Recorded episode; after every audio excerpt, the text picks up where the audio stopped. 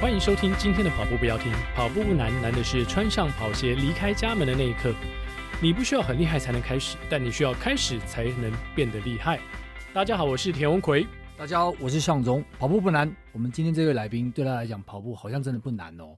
对，而且竟然他可以从一百公尺跑到马拉松，还拿过两百公尺跟四百公尺的校运会的金牌。哇哦！所以跑步对真的来讲真的不难。真的不难，所以我那个 slogan 对他来说完全不适用啊。对啊，什么出穿上跑鞋，他不需要。对对，因为他一直都穿着跑鞋。对，感觉力值天生。对，而且听说他还是到处跑，嗯，到处玩，到处走，到处当志工哦。对，我们今天要访问的呢，就是中华民国国际体育运动志工交流协会的理事长詹君志阿志。哇哦！而且呢，他从二零零四年的雅典奥运开始呢，就一直参加了五届的奥运会。哇，他已经堪比凯神了哦。对，堪比凯神，但是他不是去跑步的，他是去当志工，工的。哇哦，这是更特别哦。对，所以蛮不一样。而且据说啊，他收集了超过一千只的摇头娃娃跟这个奥运会的吉祥物。哇，这个真的是还蛮惊讶的。对，我们说不定我们到时候。可以把它秀给大家看，给听众朋友看一下。没错，哇！然后在访谈的过程当中呢，我感觉阿志就像我认识的过去那种台大的学生，什么事情对他来说好像都不是困难，好像什么问题都在他面前都能够迎刃而解。我不知道向总有没有这种感觉，但我觉得他呃让我感觉就是他还非常落地的。然后很愿意去做很多事情，然后去虽然说是这样，哎，台大生的那样子，但是他很愿意去做，并没有高高在上，对，没有高高在上，很愿意去脚踏实地的去落实蛮多事情的，然后去服务大家。我觉得这是很特别的一点，很难能可贵。而且呢，在我们今天访谈当中，其实阿志也在，包括他到志工、到奥运会的现场、到马拉松比赛现场，他给了我们很多很特殊感人的故事。啊，我们也要邀请我们的听众朋友一起来感受这些特别的故事。对，在进入到今天我们的故事之前呢，也欢迎所有的听众持续的替我们按赞、留言、五星推爆。没错，五星推爆我们的节目，我们需要你们的支持，才能够继续呢在排行榜上保持在一个。安全的位置 有，有谁让我们不安全的吗？好多节目，包括了《Hito 大联盟》，哎呦哎呦，这好可怕！还有最可怕的台北市立棒球场。好的，开玩笑，接下来就进入到我们今天的节目啦。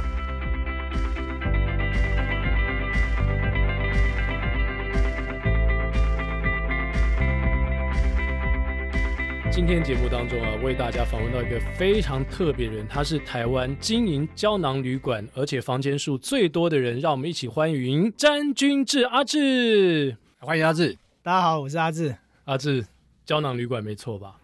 因因为你的旅馆当中住了一千多只娃娃，而且你刚刚聊天的时候跟我们讲说，现在那胶囊旅馆已经容不下更多的娃娃，已经客满满员的状态，是不是？是啊，哎，我有一个嗜好，就是我会收集摇头娃娃。摇头娃娃，那目前已经超过一千只。哇哦！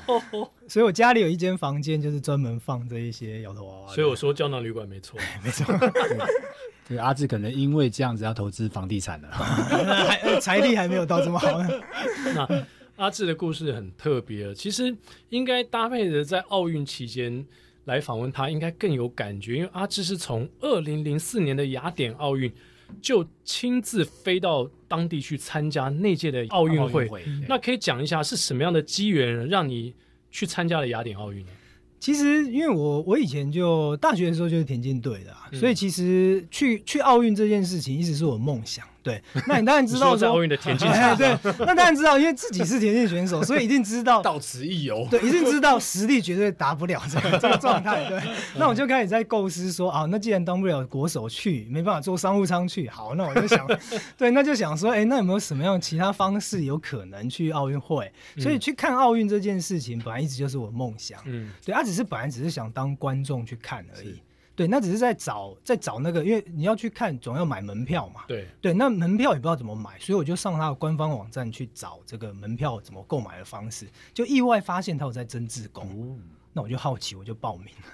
那时候你几岁？我那时候其实二零四，我二十八岁。哇哦，那时候正是一个青年，充满着理想、人生抱负，然后想要去实践人生梦想的一个年纪。对，因为刚好也有一些赚了一点钱。Uh. 之前学生时代可能也没钱，也不敢去做这种梦。嗯、对，所以就是这个想法。然后，所以我就报名了。那报名的，运气很好就上了。不是不是一开始都没上，后来接到一通电话吗？对，我我觉得那那个过程也妙，因为其实一开始我原本是想说，反正报报看嘛，报名又不用钱。对，啊，本来我的目标是想说，哎，下因为下一届在北京。二零零八年在北京，那北京离台湾又比较近嘛，嗯、费用相对便宜，所以我本来想说，哎对，反正这一届去不了，就北京再去就好了。嗯、就没想到有一天他打一通电话来，因为那时候不像说现在赖啊这种。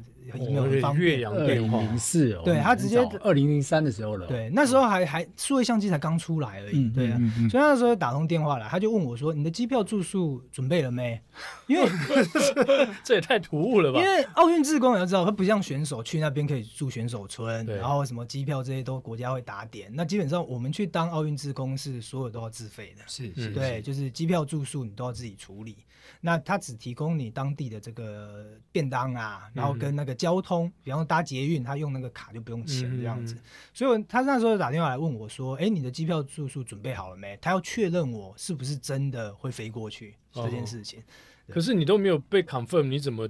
怎么去订机票住宿呢？所以我那时候我就跟他抱怨，我就说，你没有跟我通，你没有给我一个 over 一个确认的一个通知，我怎么会去订机票住宿呢？是。然后他他就口头，但用我们用英文沟通，他就跟我说，反正我这边规定就是你要。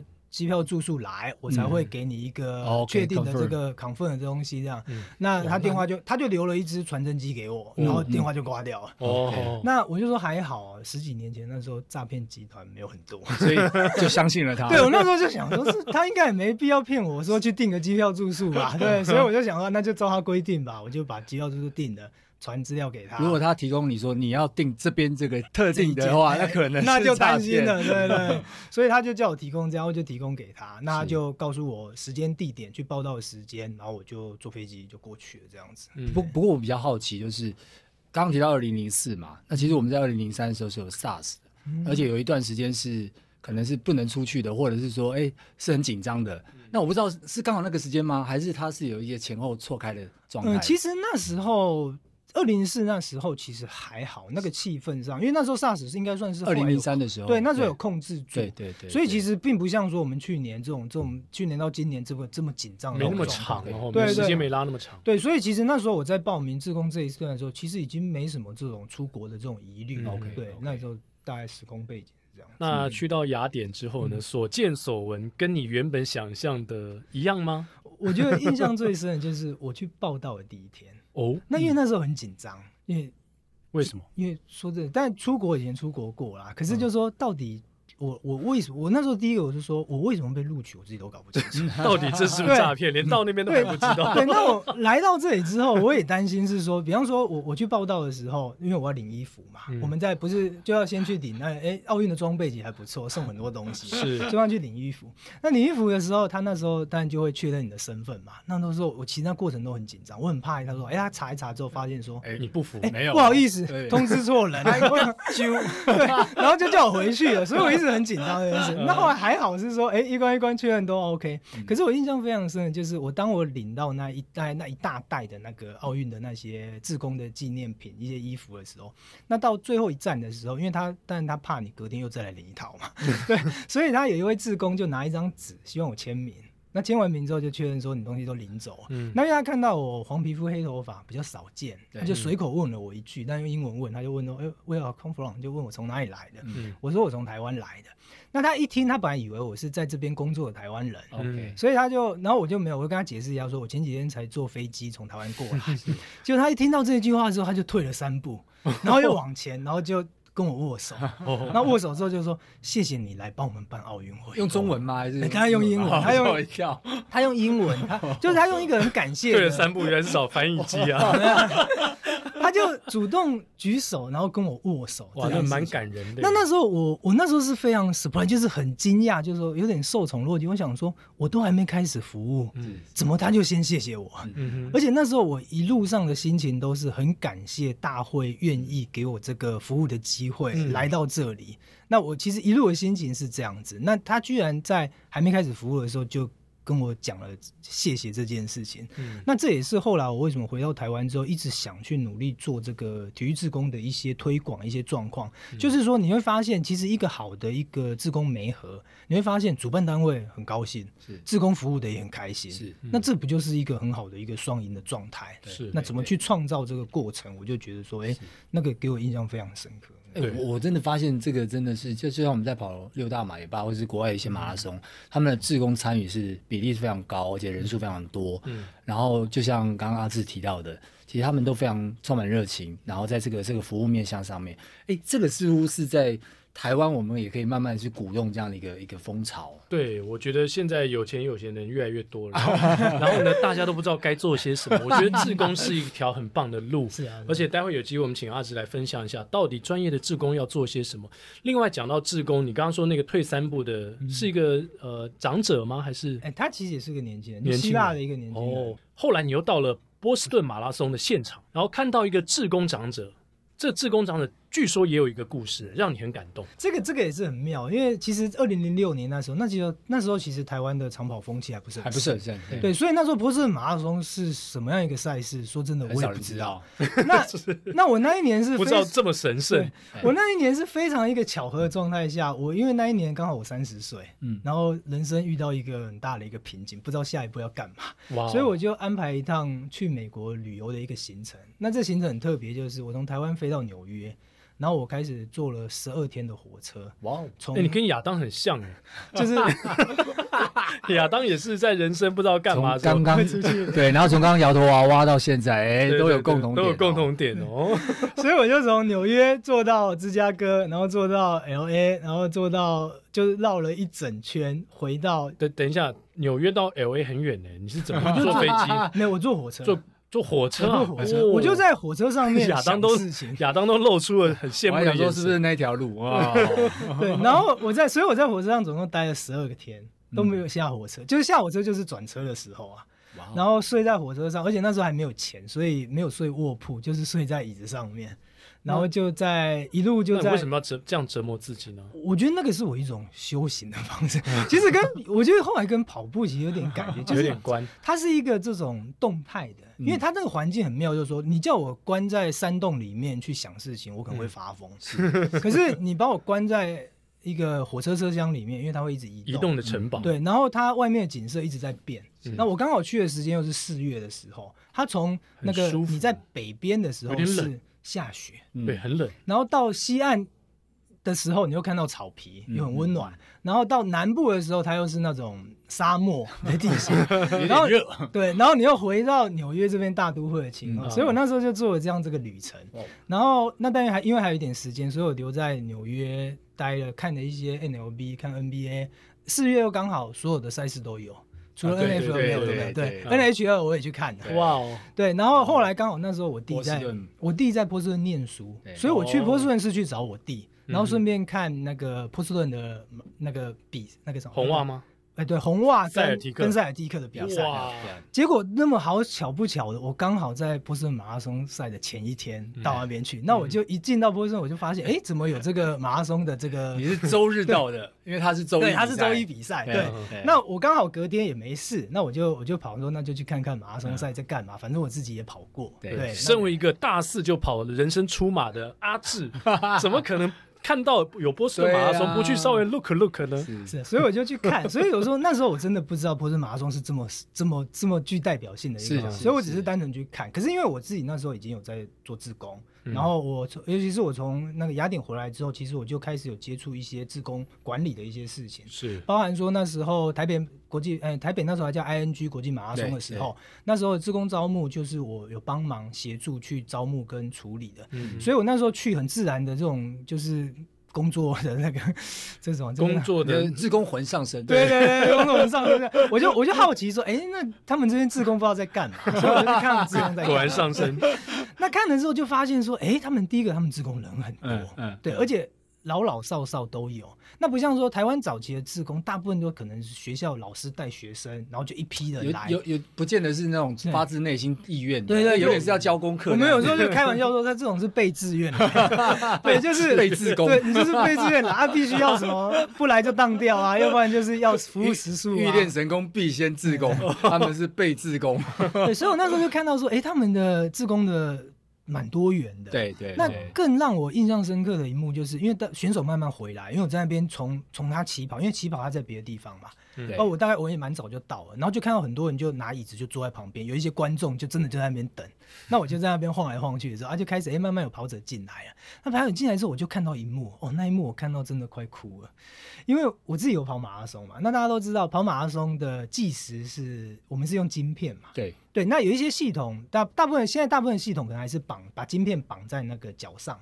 那这些有些晶片比较贵的系统，它是必须要回收的。嗯、所以那时候二零零六年的时候，我就看到他一幕，就是当跑者跑回来之后，那波士顿马拉松的大会很贴心的，就是他准备了一站，就是那一站就是两侧有非常多的志工，然后他有一个三脚架在那里，所以你志工回来之后，因为这个晶片是要缴回的，那他就把只要把脚放在那个架子上面。然后那个志工就会帮他把鞋带解开来，解开来，然后把晶片拿起来，然后再帮你把鞋带绑回去，然后。他就顺手就拿了一个他后面的那个完成奖牌，就帮你挂上去，然后说恭喜你完成了马拉松这件事。那我那时候看到这一幕，为什么会哭？因为我之前自己跑过马拉松，我知道跑完四十二 K 回来之后，要他蹲下来解开晶片，你就发现站不起来，蹲蹲不下，站站不起来，对，就很 痛苦。这这状况，我不知道向总那时候去有有看到这一幕，有有有安排这一站，还是有，还是有，对，还是有。所以他在二零零六年那时候就，我不知道他从什么时候开始，可是那时候我至少就看到这一幕。嗯，那更感动的就是说，我看到他在服务的那一个那个区块，刚好有一位是白发苍苍，看起来应该有七十几岁一个职工，可是他服务的一个对象呢，我看就是大概就三十出头的一个对象，年轻人，对，一个年轻人。然后我就看到这画面，我就想说。你你能够想象，就是你在家里，然后你把脚放在那里，啊，请你的阿公帮你，因为阿公去帮你解开鞋带，然后再帮你绑回去，这根本是不可能的事，一定会扒头嘛。阿公怎么都没有感觉？可是他在那边就很自然的发生了。那很自然发生之后，我就我就发现说，那这会发生什么效益啊？我我在心里就在想说，假设我是那个年轻人，因为年纪差不多嘛，嗯，我一定会把这件事情放在心上，嗯。那可是我大概我也没办法马上，我顶多就是说声谢谢，跟这个志工讲一声。可是我也不可能马上说什么掏个礼物什么送他，也不可能。对，对。可是我把这件事放在心上之后，也许当我二十年后我跑不动了，拿不到坡马资格了，五十年后，对，对对对，那。我我我在想说，他其实就有蛮大的机会，他可能会下来去做这个志工，对，那就继续在服务新一代这个、嗯、一种传承的感觉。所以我就发现说，哎、欸，其实志工的服务这件事情，有时候它就像这个善念的循环。嗯、我今天这个志工，我就是来这里，我也不求什么，我就是把这个善念传出去。是，那接收到的人，他会怎么去处理他？说真的不知道。嗯、可是如果这个社会他能够有更多这种善念的传递的话，我相信这个。社会应该是会越来越好的。听完了这番话，我觉得应该有百分之五十的听众都想报名当志工。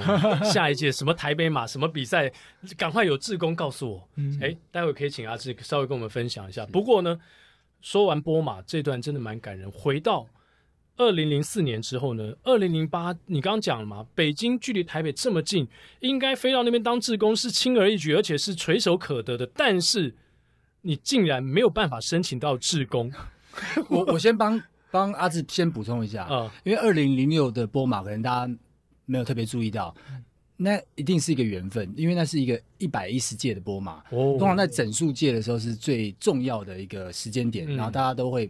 哎，有点像是我们整数届的时候都会比较热闹的庆祝，嗯、对，所以他刚好去到一百一十届，我觉得这是一个蛮特殊的机缘，而且他没有特殊的目的去的，对、嗯，然后碰上的，对对对，所以我补充一下这一点，是。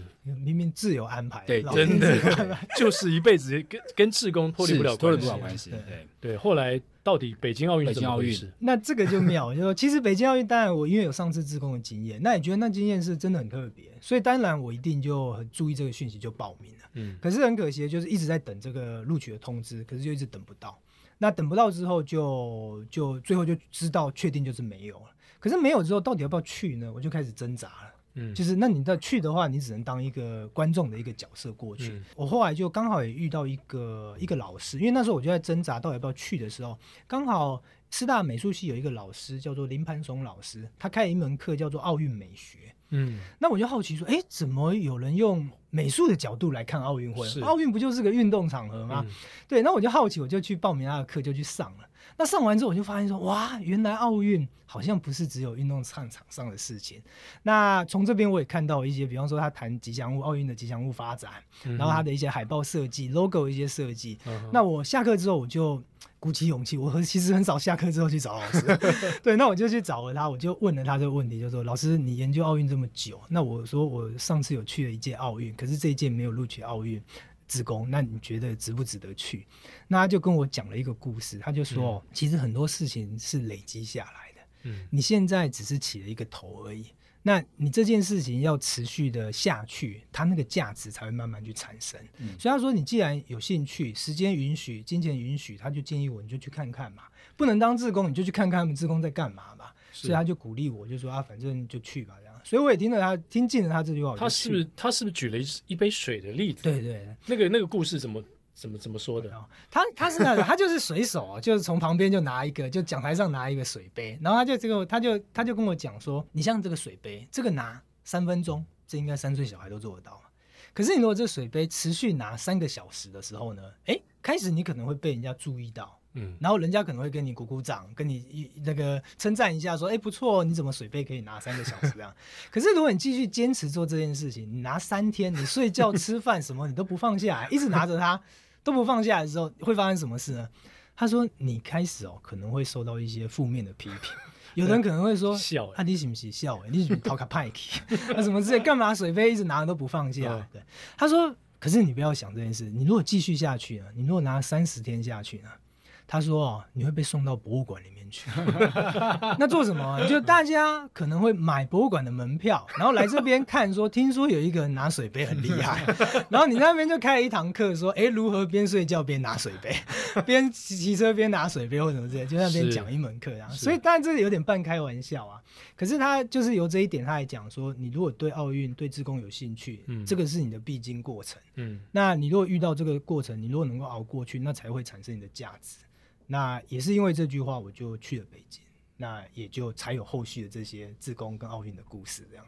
对，后后来又去了北京玩，又去了伦敦，然后去了里约。然后今年的冬奥？其实今年我本来有要去冬奥嘛，那后来就是因为疫情关系，就是其实我是想去啊，如果能去就去，可是因为后来他不发签证。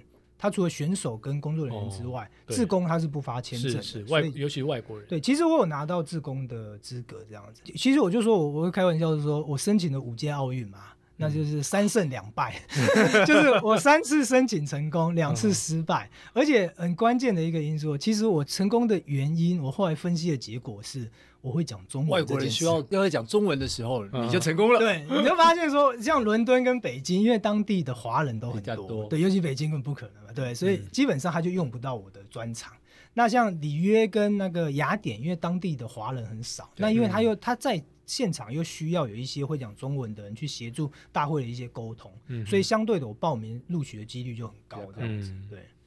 这个可以提供，如果未来想要去奥运当志工的朋友，稍微参考一下，跟在什么地方举办也有很大的关系。下届巴黎，三年后巴黎应该也是会需要一些讲中文的吧？嗯，可能那边华人也还会有一些啦。对，那当然这东西最关键的是说，你有报才有机会啊。对，你没有报名都是零。是是是。那阿志在这么多届的奥运会当中，让你印象除了你刚刚提到，就一开始第一届雅典初体验那种很紧张的感觉之外呢？后面这几届奥运会有没有什么样的特殊的经历？其实后来，因为回到就是说我们跑步不要听这个主题吧，我觉得还有一个蛮有趣的一个经历，就是我我每一届奥运我几乎都有去看马拉松比赛。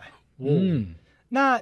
一开始我也一开始我雅典说去看的原因是因为第一个那边是发源地嘛，嗯，那第二个看马拉松比赛不用钱，嗯，因为 路边我只要知道他的路线，我只要找到他的路线，然后去去看，对，就去去赌了，你还可以跑很很多个点呢，对，去赌他就知道他回来就就可以看，可是当然一闪就过去了，对，可是就是。感受一下说，哎，我也看了对吧？所以我第一届去二零零四的时候是在路边看马拉松比赛。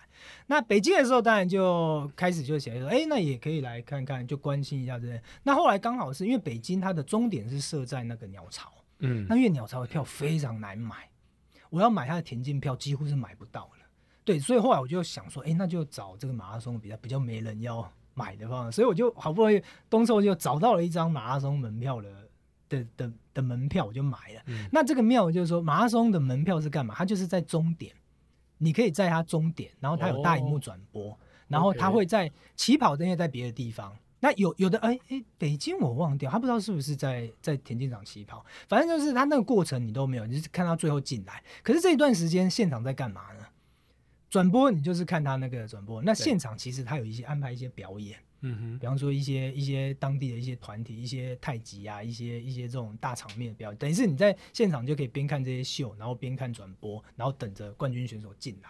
所以这个是在那个北京，呃、北京的时候，对然后伦敦的时候，我那时候比较可惜，因为那时候因为伦敦我之前在那边住过半年啊，所以后来刚好他。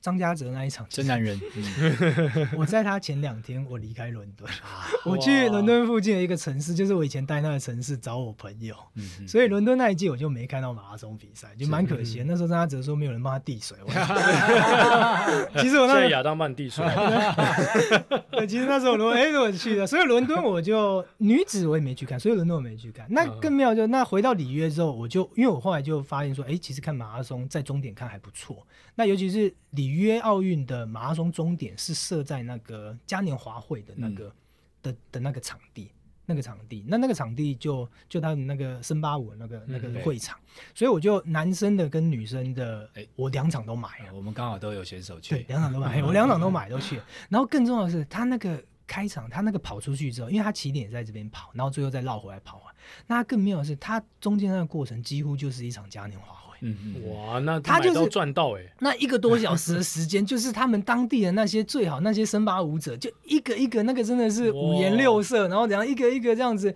一对一对的这样不停的这样子走进来，哦，我就看那一场超过瘾的，简直是目不暇接。对，然后就然后再等选手进来，我觉得所以就是说大家未来也可以是思考说，哎，其实马拉松赛事去买个终点的，在终点有位置坐，然后看转播，然后再看一下，如果他有安排表演的话，其实是还蛮过瘾。对，OK。所以阿志收集了五届的奥运，然后接下来应该还会继续去吧？但我现在其实一个概念就是，好像我人生就是四年四年这样过。哦，怎么说？啊、那这个概念就是说我我其实 跟着奥运在过。对，我其实就跟着奥运在过。就比方说，像去年之前，我都我因为在日本在东京办嘛。所以我就开始学日文啊，然后念日本的历史啊、哦、地理啊这些东西这样子，然后哎，期待在奥运期间去到日本。嗯，那因为下一届在巴黎嘛，所以我学法文，我就开始学法文，然后读巴黎的读巴黎的一些地理相关的一些小说这些东西，哦、然后也是期待在四年后能够去到巴黎。现在剩三年，现在只剩三年，对。哦、然后能够在那边就是更更了解他们城市的一些不管是文化、风土民情这部分的。然后等于是说，有时候我们就说，不要只把奥运当做是一个运动赛事。我觉得其实可以把它看得更广一点，它是一个人类最目前人最大、牵扯最多的一个活动。嗯，那其实这个活动其实它是非常丰富，你可以用各种不同的面向去看它。那我觉得这样子你会觉得不会只是在那边算说哦，这一届奥运谁拿了金牌，谁拿了银牌，然后大家中华队的成绩怎么样？嗯，我觉得这个会比较可惜的一点，这样子。对。对啊，那那在你收集了这一千多只的奥运，一千多只啊，奥运吉祥物有出到这么多只吗？哦，我一千多只其实是摇头娃娃哦，摇头娃娃 就是不包含奥运吉祥物，就是奥运、哦、还不包含啊？应该是说。吉祥物的部分是我，因为我现在有有那个就是奥运的所有，包含冬季跟夏季奥运的所有的吉祥物。哇！那因为吉祥物它是从一九七二年左右才开始，它并不是从一八九六年那时候一开始奥运就有吉祥物，嗯、那它是慢慢从后面才发展起来的。那其实你看吉祥物的演进过程，其实也是个很有趣的一个一个研究点呐。就是说，虽然说，其实早期的吉祥物，哦我就说它比较像畜生，就是它是个动物形态的，是，就是它是趴着的，就像说一九七二年它是一只狗，是一只腊肠狗，所以它就做成一只狗趴在地上。可是你发现后来慢慢发展之后，吉祥物开始拟人化了。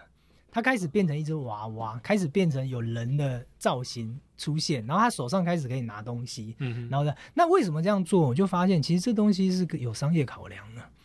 商业考量在哪？基本上就是做吉祥物，我也不是做好玩的嘛，基本上它就是要赚钱的。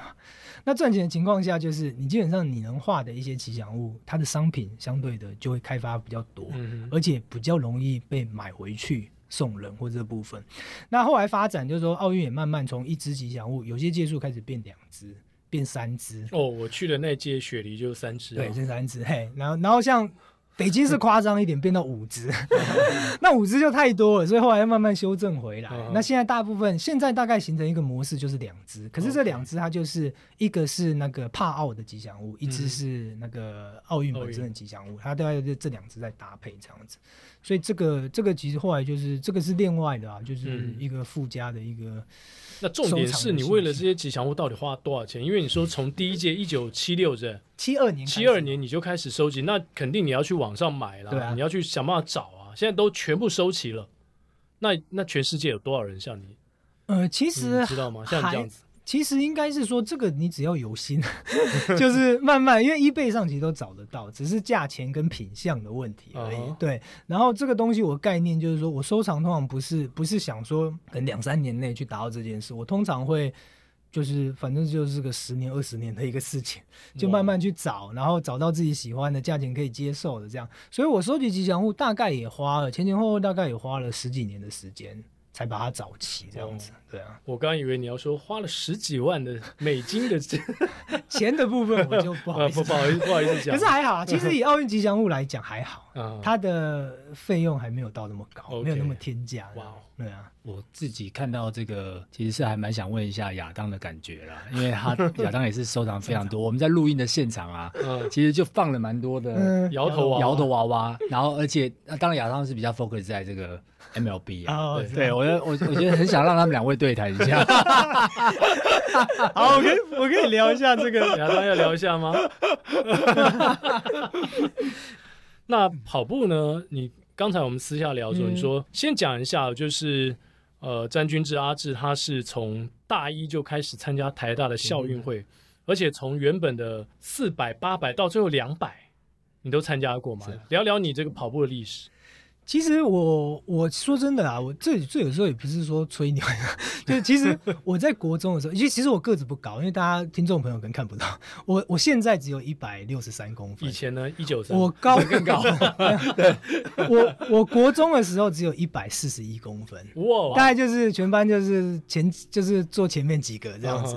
可是那时候我我印象很深，就是我那时候在看，因为那时候算是念 A 段班啊，就我们以前有能力分班的。对，那我们那时候是基本上是被。被禁止参加校运会，所以那时候我在看校运会在跑，就是那些同学在跑的时候，我就发现说，怎么他这样都可以拿金牌？我好想下去跑，很生气，很想下去啊！就我觉得说我这个能量，说再怎么样应该用想的都跑得比较快啊。对，可是因为苦于那个环境下，那气氛下，也不可能跟班导要求这件事情，嗯、所以大概高我国中就这样过了。那我觉得我运气不错，就是我后来念的新竹中学，嗯。那新竹中学是个很特别的学校，就是、重对他很强调五育并进。他那个你说什么音乐课、美术课、体育课这种都是一定要上的，没有在游游泳要对游泳你也会游才有办法毕业这样子。对，对，所以他基本上他就是强调这件事情。那刚好就给我抓到这个机会，因为那时候他强迫每一个人都要参加校运会，每一个人一定要找一个项目比。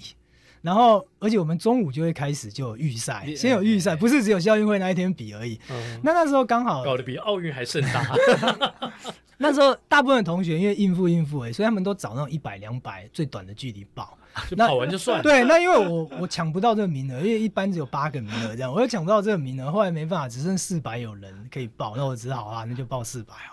就哎，没想到就果然就是跟我。国中时候想的一样，我果然就把他们干掉了。对，我第一，我高一的时候比就跑第四名。OK，就是就跑全校，就是全校那时候比的时候第四名这样。啊，第四名我就觉得啊，差一点可以拿牌嘛。嗯，对，所以就想说啊，那高二的时候稍微练一下好。那我那时候练习的方式就是，我都骑脚踏车上学嘛。所以那时候我就那边有一个上坡，我们去学校东山路那个是个缓上坡，嗯、那我就每次都把那个自己当那个 F1 赛车的那个 那个那个车手一样，赛车手一样，就是当他绿灯一亮的时候，我就开始从这个最底端这边就开始就 飙上冲，我就飙脚踏车，就一路从那个地下道起来，然后转东山线，然后一路飙到学校去，然后把车停到，嗯、所以我大概就这样飙车的方式练练脚力，练的股四头肌。然后后来就高二的时候就比了全校第。第二名这样子，第二名这样。啊，后来高三的时候其实比较可惜，就是那时候因为观念不好啊，我说这边也大跟大家澄清一下，就是说我们那时候观念就是哦，运动会影响念书，所以我印象很深是，我我以前是那种下课就是十分钟的时间，我们就拿着球，我们班上几个同学拿着球就往篮球场冲。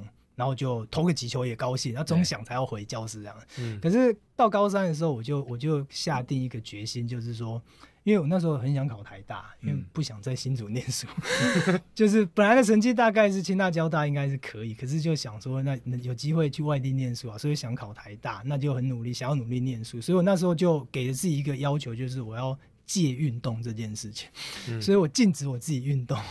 就是哦，戒掉运动，戒掉运动，就是不是戒运动加分上台大，对对对，所以我就 也没有这样的科系，那时候也没有。所以我那时候我高三的时候就是几乎就不运动，然后就把所有的时间投入到念书这件事情上面。那他还好是后来就是如愿以偿，就是考到台大化工系。那一进到台大之后，就后来就就也是一个很巧合的状况下去了田径队啦。一开始，但会去田径队就是我们那时候。大一的时候，体育课是选修，哎、欸，不是必修的，必修，而且是学校安排的。那学校安排了我们很很妙的是，我不知道怎么安排，就是我们我们系上都男生嘛，可是学校排了一门有氧阶梯的课给我们上，嗯、就是有氧舞蹈课。那一看到这个课，我就想说，为什么要这样子对我？对，我想说，上了大学为什么要这样对我？为什么体育课要上这种课？对，就很不想上。应该是打个篮球啊，对，或是什么的。那那刚好那个老师他是那个校队软网校队的老师，那他就说啊，我知道你们男生都不想上。这种体育课啊，没关系，你去找一个校队参加，你就可以不要修体育课这样子。嗯、那我就想说啊，那我能参加什么校队呢？那刚、好从体育馆走下来的时候，看到有一个布条写着“欢迎加入台大田径队”，然后我就想说，哎、欸，路上竞技部。对，而且我就想，我就想说，哎、欸，高中跑的比我快的都没考到台大，那那应该有机会吧？所以我就我就自己就跑去台大田径队，然后就去问他说，我想要加入。那本来想说是不是有个什么审核考试之类的，就没有。学长就说：“哦，好好，那什么时候来练习啊？”这样，我就问他说：“那不需要测验吗？”他说：“不用，不用。”然后就就叫我去了，所以我就因为这个关系就去了。那一去之后，当然因为以前有底子是跑四百，所以就先从四百练起。嗯、那我在找自己路的过程中，其实也花了两三年的时间，因为也不知道自己到底适合什么项目，然后就先从四百练起。那觉得练的练不好，那后来又想说，那比长一点，以我的身高来讲，也许觉得比较有机会，嗯、所以后来。大二大三主力都放在练八百，那因为八百算比较偏中中距离，对。那中距离我就开始有时候会跟一些学长去跑野外啊，我们就跟长距离的学学长去跑野外，所以是那时候就比较有去跑一些台北的一些路线，比方说我们那时候会去六张犁，那我印象很深，那个那边有一个三甲，就是那个国道的三甲，是那时候还没有通车。我们那时候念书的时候，我们还有偷跑上去，就是在他偷生之前，就是偷跑上去跑了一段这样子。所以那时候开始就有接触一些路跑的一些过程。嗯，那后来大四的时候是回来练两百公尺，啊，反而后来两百比最好。那也是在大四的时候跑了我人生的第一个马拉松嘛，出马这样子。嗯嗯嗯、那那时候的一个想法就是，我想要收集我从一百公尺到 一万公尺，甚至到半马、全马所有的成绩。因为我那时候是想说，我这辈子体力最好的时候应该就在这个时候，嗯、所以那时候就去做了这件事，就完成了，就完成了。我那时候是跑三小时四十八。哇，算还可以接受的成绩，因为以前也没有练惯。我以前练习不像现在有周期化训练，有很多这种观念在。我以前练习基本上不会超过五公里，嗯，一趟的距离。然后我在比赛之前大概从来没有跑过二十公里以上的状态。哇哦！然后而且那时候也没有补给的观念，我就说现在回想到这些，那那时候怎么敢去跑？我那时候我那时候的配速是因为那时候我是比那个国道马拉松，对所以它距离很简单，就是去回去回这样子。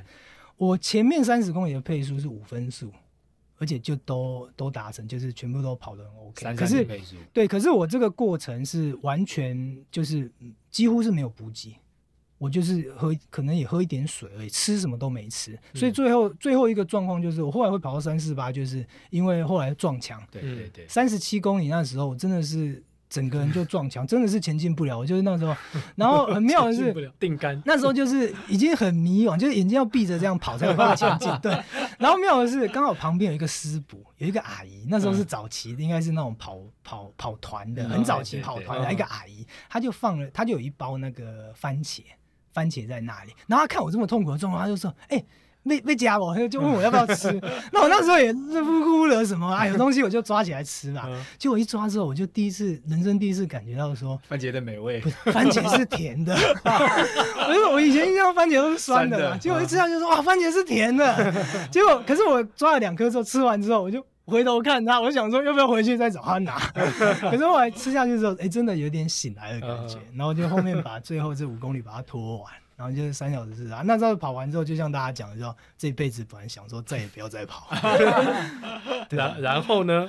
后来其实也停蛮久，因为后来就毕业之后就当兵嘛。嗯、那你知道，我以我们这种练习的状况，其实去当兵是个是个损害。嗯、我是说我要申请国培，就是我的体力就是从当兵之后开始衰退，开始衰退，因为那时候也不操练嘛，也怕怎样。然后所以我当完兵后的体力其实。跟大师比起来，其实算差很多。嗯，那后来很长一段时间，大概将近从退伍两千年一直到二零一四年左右，这十几年的时间，我大概就是维持一个礼拜一次两次的这个慢跑，嗯，三公里左右、五公里左右这样子的一个，并没有很当回事。对，因为这个时间其实说真的也没有时间了，那个。时间是一个理由啦，那那时候风气也都，风气很差，是其实没有没有很热门的。对，那时候你要去比一个马拉松比赛，人家觉得你疯子啊，对啊，就一大早五六点起来去比这个干嘛？对啊。那后来是一直一直撑到，我是一直撑到二零一四年左右，然后就觉得说啊，大家都在跑，然后很多以前跑比我慢多啊，怎么现在都 我都跟不上？对，我就觉得好像说不下，说不过去，又受到打击了。对，我就有点被刺激到，我想说啊，那就开始回来就开始练习了。所以我大概是从二零一三年、一四年左右才开始练，才开始。重新找回这个感觉。那你很认真，后来很认真在跑比赛吗？也没有说很认，我一年大概就比较稳定，就是我后来就把它当做，反正也是生活，我也不急呀、啊。嗯、我就说我当然目标一开始就是先当旅游，我我连续七年去日本跑马拉松嘛，嗯、我每一年就去都找不同的地方。嗯、那我会跟我岳父岳母跟我老婆，然后就是去当个旅游，然后顺便比赛这样子。然后这，这全部人都去？呃，我跑全马，他们也跑。然后我岳父跑。短的，我通常会找这个有比较短，可能十公里左右的这个赛事让他，那也不错啊。然后我老婆跟我岳母就就就跟着去而已，就是这样子。嗯嗯嗯对，所以后来这就变成我们一个每年固定的行程，啊、一直到去年那个疫情之后才停掉。嗯。那另外那练习的部分，我一年大概就是比个三，我还算蛮没有那么疯啦。有的在追求白马什么，我是比较没有这种想法，我就是稳稳的。那我的终极目标就是我要进波马。可是我那我进波马的概念比较特别，就是。我我觉得这个不知道是不是不长进来这样，很多人就是说，哎、欸，他就目标嘛，比方说马要三小时，他就拼到三小时。可是因为刚好我那时候要比这个年纪，我大概是在、欸、那时候也接近四十四十了嘛，所以我那时候其实我一开始就把坡马目标设定在四十五岁的时候，因为他他有一个那个那时候应该是三三二零三二零，那时候最早是三二零的时候。那我觉得我这个成绩是个，我觉得比较能够。能够 catch 到的，你叫我说练到破三，我觉得那个对我来讲，可能时间啊各方面代价加上毅力，我觉得我可能做不到。是，所以我一开始就设定到说，反正我就跟你拖拖到四十五岁。的时候，然后我能够跑到三二五、三二零，用时间来达标，就可以进去这样，就去那边让人家帮你细帮你把晶片拿下来，对对对。结果在这个过程中，哎，还真的让我等到了。我今年我今年满四十五啊，所以 去了吗？没，呃，还没有去。那可是我现在成绩也差不多达标了。对，我现在我现在最好在三一九。嗯，对，那那刚好在疫情之前，那其实刚好因为疫情关系，我现在其实是可以申请，对，只是大概到不了，因为它门槛是三二零，对，实际上可能要到三一五。对我我大概只差了四十秒，所以应该是还到不了。可是如果说这这个这个阶段慢慢再练一下，我觉得应该是有机会，有机会，大概三五年之内应该不用再等到五十岁。对啊，这个就是一个我觉得一个长期运动一个目标。那也我觉得蛮庆幸的，说我那时候以为我大四那一场是我的人生 PB 了。就没想到我二十年之后，我更快，我四十岁居然跑赢二十岁 的我，这样子。所以，所以马拉松会让我们觉得自己好像很回春了，对对对，回春了，对对对。我觉得这个是蛮蛮有趣的，就是说，你说叫我两百公尺跑赢二十岁，那个可能难道这就是男人的 inside 吗？原来中年想跑马拉松，相公就笑得别亮，哇 哇，真的很不容易啦。所以接下来去波马就是你的。马拉松的赛场上的目标喽？对，就是当然也是像向总一样想说把六大马跑完嘛。Uh. 对啊，的问题就是这个东西我很不急呀、啊。我说说真的，我就觉得说慢慢的，反正有缘就会达成。那我可能不急的说，可能要哎三年内多久去把它完成？我是觉得就是说，反正有就就去，有就去。那这样把人生拉长一点也不急。嗯嗯。如果如果是刚好在今年。你知道今年的这几个哦，对啊，全部集中在最近，其实两个月有几乎快搞定了，对，也不错，是啊，也不错。对，我们的那个 J 大是不是就这样子？他连续跑了连续三场，三场，对啊，这个要要收集的话，今年是最对，今年最划算的，最快，效率最高，全部都来了，效率超高。对啊，那。阿智还有另外一个身份呢，你是中华民国国际体育运动志工交流协会的理事长。理事长，我们今天访问的是理事长啊。那我想问一下，就是说大家一般对志工的了解会比较有限嘛？嗯、我们都会认为说啊，就是那些阿伯啊，退休没事做才会去当志工。真实的志工其实跟我们一一般外界想象是应该差距是蛮大的。其实我我常常在跟人家分享，就是说当体育志工这件事。对对啊，那那我觉得我就是从其实像向总这这方面专家，就是其实我们之前上过行销课有在讲，就是说你现在要推要要鼓励大家去参与自工，或者是说你你自己要去参与自工，你有没有想过说自工到底在你的生活中扮演什么样一个角色嘛？它到底对你来讲是什么样的一个意义？这样子，那当然对退休族群来讲，他可能就是个打发时间，或者是我我安排也不知道干嘛，所以我去做这件事。可是很多年轻人他可能觉得说啊，那就等我退休再来当志工嘛。可是我自己的经验是想说，你看我那时候二十八岁的时候误打误撞去接触了志工这个领域，去进去了，那也才衍生出我后面这些所有的事情。所以其实我后来我自己的感觉说，其实体育志工这一块跟我们一般的这种。我们讲说这种社服型的志工，像去育幼院、像去医院这种服务型的志工，我觉得比较不一样。他其实体育志工有时候是在创造一种就是生活的一些不可确定性。嗯，就像一个运动赛会，他有时候谁输谁赢真的很难说。嗯，那你今天来参与体育志工，我觉得最大一个好处就是说，他有时候真的不知道会发生什么事。我我常常开玩笑说，因为运动赛会大部分在假日嘛。好，今天假日你不来当志工，你在干嘛？大部分可能在家里划手机、嗯，睡觉、看剧。打游戏，啊，但有的人就去跑步，哎、欸，那也还不错的、嗯。可是很多人其实这个件事情就这样过去了。可是你如果今天你是一个自贡的角色，还没办法，因为报名了要来，然后来，那来到会场之后，可能就有一些，就像我刚刚讲的，有一些我意想不到的一些画面，一些事情会发生。那这个发生有可能就会。对你的一些一些人生一些可能会有一些影响，或者那我觉得这个是其实，在现在在这个瞬息万变的这个时代，其实有时候你必须去创造一些这种不可确定性的一些事情发生。嗯、回到说我们刚刚讲那个水杯的故事，就是说那个累积下去，就是你当你有这些事情慢慢去累积它的时候，很难讲说你自工的这个领域会不会变成你另外一个专长。嗯哼，就像我自己这一块做久之后，我会产生一个体育职工管理的专长。那我们也不要仅局限在说体育职工，你也可以想象我刚刚做捷运来，哎，你也可以去当捷运职工。那当捷运职工当久了，搞不好你也变成一个捷运的一个通。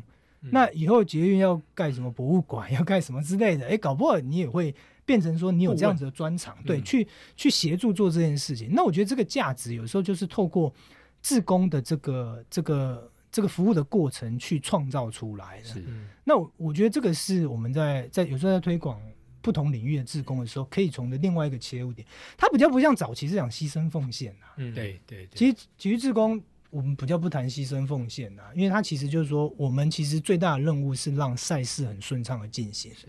那这个顺畅包含说服务选手、服务裁判、服务教练、服务观众，甚至服务志工这些所有的事情，这样子。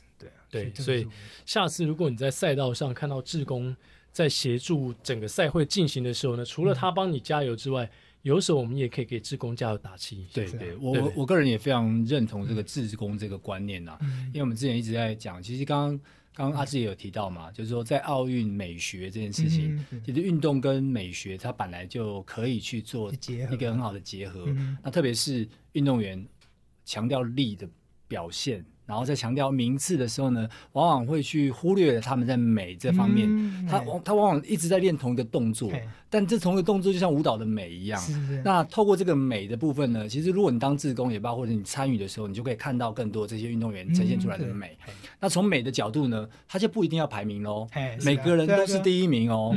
那所以我们可以多观察这个力的部分，就是它的技术性，然后它表现出来这个名次之外呢，其实每个人的美，我觉得也应该被注意到。嗯、是透过志工的参与，我觉得可以看到更多，然后也可以传递更多的讯息，让更多人知道。对，非常谢谢阿志今天来到我们节目，总感觉时间过得很快。是，是我们随便聊聊好几个话题，一下就过。但是 阿志每个话题感觉都可以聊得非常的深入，而且今天他是特别从新竹北上，哇哦，从新竹来到台北，来到我们录音室，所以非常非常谢谢我们的五届奥运。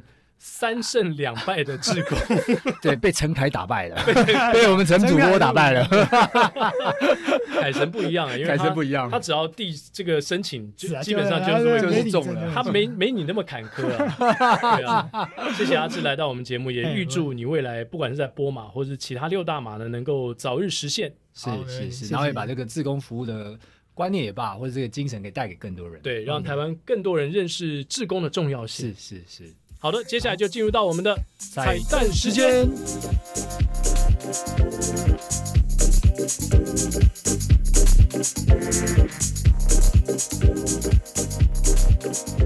今天的彩蛋时间呢，我们要来介绍一本书哦。这本书是跟路跑有关的，叫做《疯路跑》，原来运动也能这么好玩。来自四块玉文创出版社的一本书哦。这本书呢，其实是一个国外的文字工作者，叫做 Natalie Rivard，他所写的书，当然就翻成中文了。他介绍了全世界呃各大洲的跑步路线，特别的一些，包括主题跑啊，或是其他跑步路线。诶，亚洲也有哦，不过好像没有看到台湾的路线。反正台湾路线我们应该也都很熟了啦。总共有一百九十五条路线的，所以。呃，如果你有机会出国，不管是出差啊，或者是去旅游的话，到了一个新的国家，搞不好呢，就可以查一下这本书上有什么样的路线，可以指引你到当地就近去跑跑步。哇，超棒的！因为我看到里面有蛮多国家，蛮多不同的路线。对，可以是它可以变成是一个工具书或是地图哦。哦，对对对对对对，跑步地图的感觉。是是是是，对，而且是全世界地图，跟我们今天啊。访问阿志的这期节目其实蛮吻合的，因为阿志刚刚说什么搭火车就搭了十二天了。我其实还蛮建议他去走西班牙的圣雅各之路，那走个几百公里的。对，他的搭他在火车上睡觉都是火车在跑啊，他自己脚没有下来跑。阿志，你会不会有有一天你会有这样的感想法，就是说下次我不要坐火车了？但其实但也是有可能啊，只是现在因为碍于。老结婚之后就哦，当当那他的名字就会改成叫詹君干，阿甘阿甘阿志变阿甘。老婆因为不跑步嘛，所以所以如果他一个人去的话，可能需要一个特许。